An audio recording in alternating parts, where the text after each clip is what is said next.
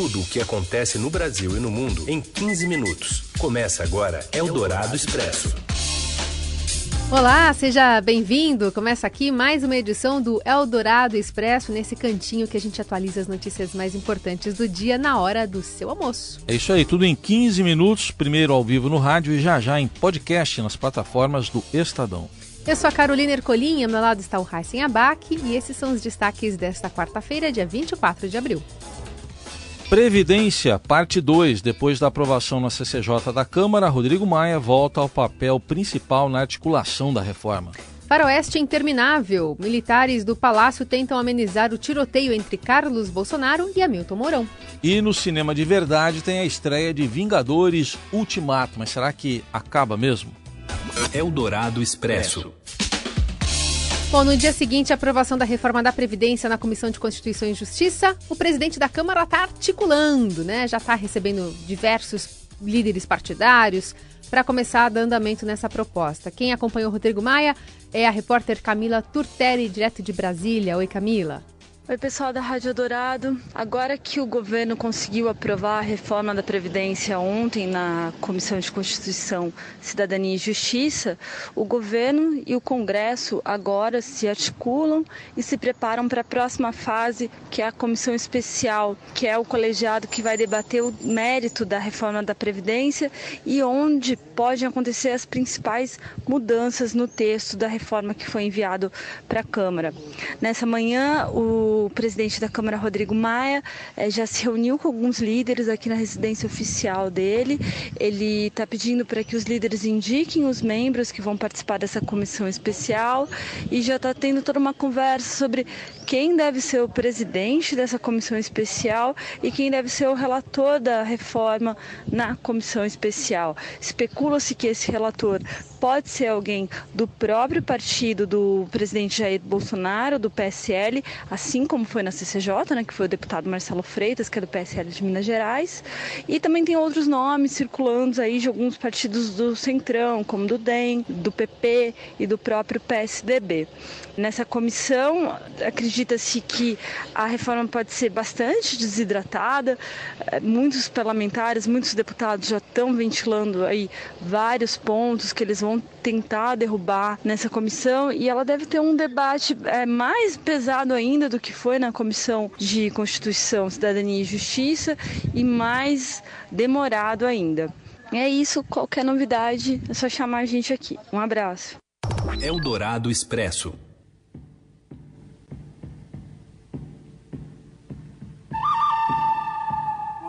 Hora do Faroeste de novo. Militares que trabalham no Palácio do Planalto coordenam uma estratégia para tentar amenizar a pauta negativa gerada pelo desconforto da família do presidente Jair Bolsonaro com o vice Hamilton Mourão.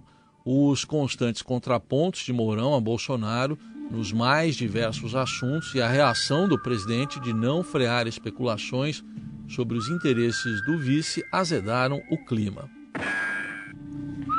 Enquanto isso, o clima segue aí é como se fosse um filme de western nas redes, com ataques incessantes do filho do presidente Bolsonaro ao general. Carlos publicou há pouco que não está reclamando do vice, não. São apenas informações. Assim ele chama uma espécie de clipping de declarações antigas do general que são postadas desde ontem.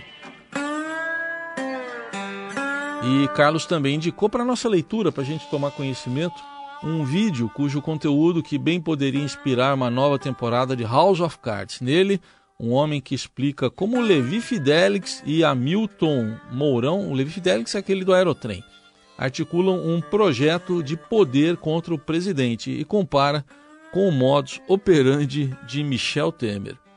E em outro capítulo eletrizante da novela, todos perdem, além de Carlos, que segue numa estratégia que lembra agora o irmão, o Eduardo, também endossa as críticas. O fez hoje no Estadão, dizendo o que causa ruídos, o que causa ruídos são as falas de Mourão. E quem não tem tuitado desde a Páscoa é o presidente Jair Bolsonaro, que teve a popularidade avaliada. Hoje você acompanha os números direto de Brasília com o repórter Daniel Vetterman. Olá, Raíssen. Olá, Carol. A avaliação do governo de Jair Bolsonaro é positiva para 35% da população. Conforme pesquisa do IBOP divulgada hoje pela CNI, o número é parecido com o divulgado pelo Instituto no mês passado, quando a avaliação positiva era de 34%, mas está bem abaixo do início de governo, quando 49% das pessoas avaliavam o governo como ótimo ou bom. A avaliação negativa, ou seja, ruim ou péssimo, está em 27%. Já metade da população, ou seja, 51%, aprova a maneira do presidente governar, 40% desaprova. A avaliação positiva do governo é a menor entre presidentes eleitos em primeiro mandato desde o período da redemocratização. Também é possível observar que a popularidade de Bolsonaro é maior entre homens, moradores do sul do país e entre aqueles com renda mais alta.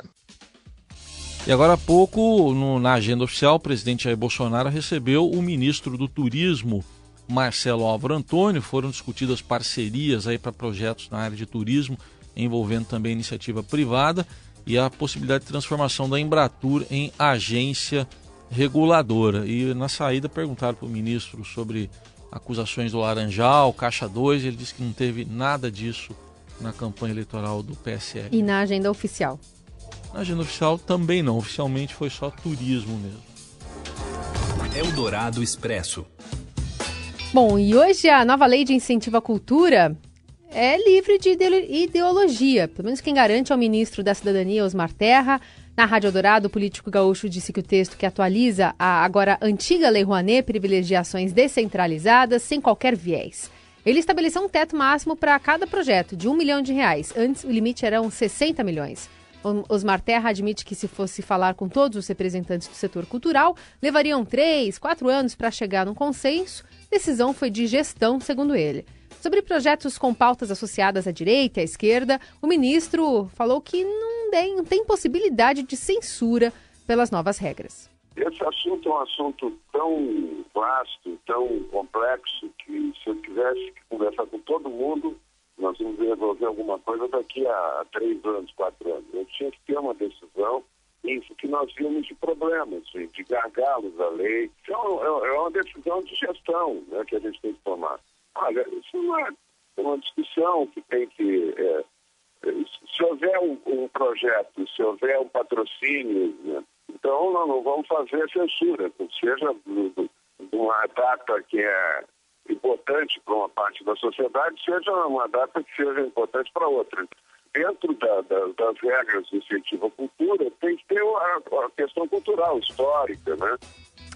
É, e ele falou que tudo passa por um crivo né, de uma comissão, mas não detalhou quem compõe né, essa comissão.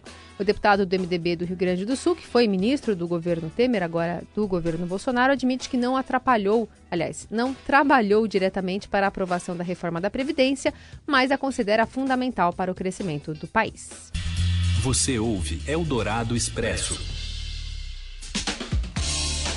E o governo atualizou a tabela de fretes com um reajuste médio de 4,13% após alta de mais de 10% do diesel nos postos. Pela lei, o tabelamento precisa ser ajustado assim que as cotações do diesel, combustível mais consumido no país, superem alta de 10% nas bombas dos postos.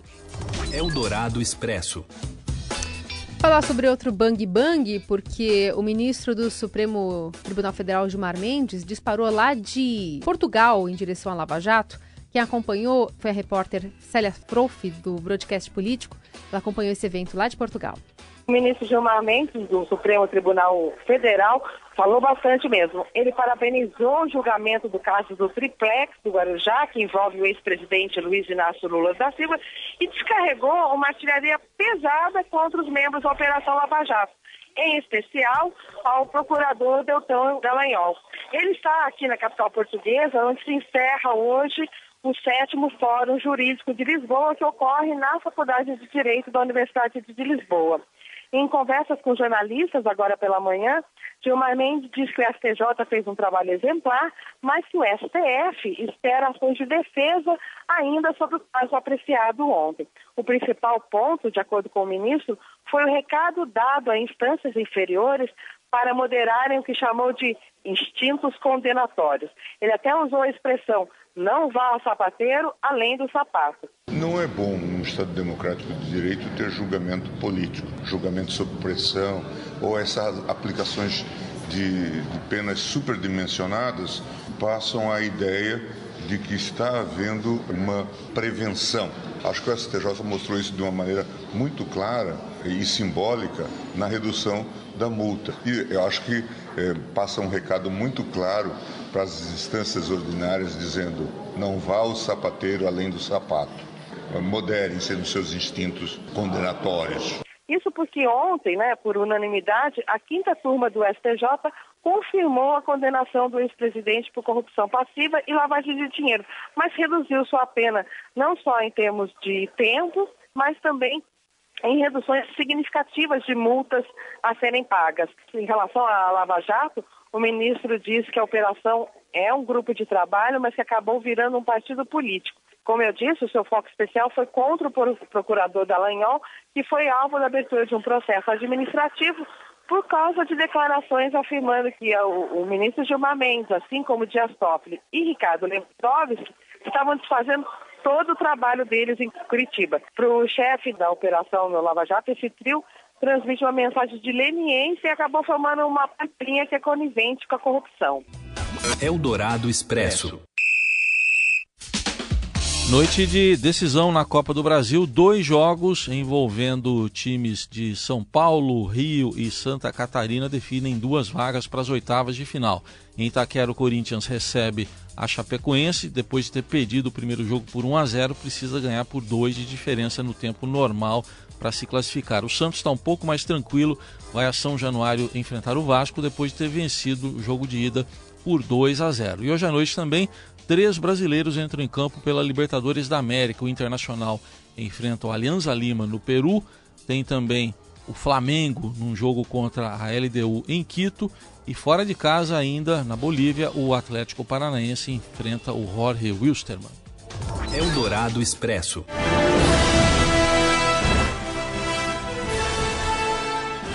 Momento de tensão, hein? Vingadores Ultimato estreia nessa virada aqui de quarta para quinta no Brasil, traz o clímax de uma história que começou lá em 2008 com Homens de Ferro e se espraiou por 21 blockbusters. Sagas assim são comuns nos gibis, de onde vem Capitão América, Thor, Hulk, mas nunca haviam chegado ao cinema com tal magnitude e sucesso, né? Até o último fim de semana, o universo cinematográfico Marvel tinha arrecadado mais de 18 bilhões de dólares, sete vezes o que lucrou Avatar, que foi a maior bilheteria de todos os tempos. Bom, por aqui, terras brasileiras, o épico de 181 minutos deve ocupar 2.700 das 3.556 salas. 80% das salas vai ter Vingadores Ultimato. É, tem muitas é, informações sobre essas vendas, né? Porque já estão esgotadas em boa parte das sessões. Aliás, no país inteiro já 1.100 sessões estão esgotadas. Quem vai querer assistir vai ter que talvez procurar um horário mais alternativo, porque esse começo tá difícil. Vai assistir? Vou, mas uh, minha companhia foi recusada pela minha filha e pelo meu filho. Eles têm outras. Ah, não desiste. Não, mas eles vão. A, a minha filha vai na estreia já na, na virada da madrugada e o garoto amanhã com outras companhias. Supere, Heisen. A gente fique, fica por aqui. Amanhã, amanhã a gente volta com mais uma edição do Eldorado Expresso. Lembrando, hashtag Eldorado Expresso nas redes sociais para conversar conosco. Tentei dar um ultimato para assistirem comigo, mas não quiseram. tchau. Oh, tchau. Você ouviu Eldorado Expresso tudo o que acontece no Brasil e no mundo em 15 minutos.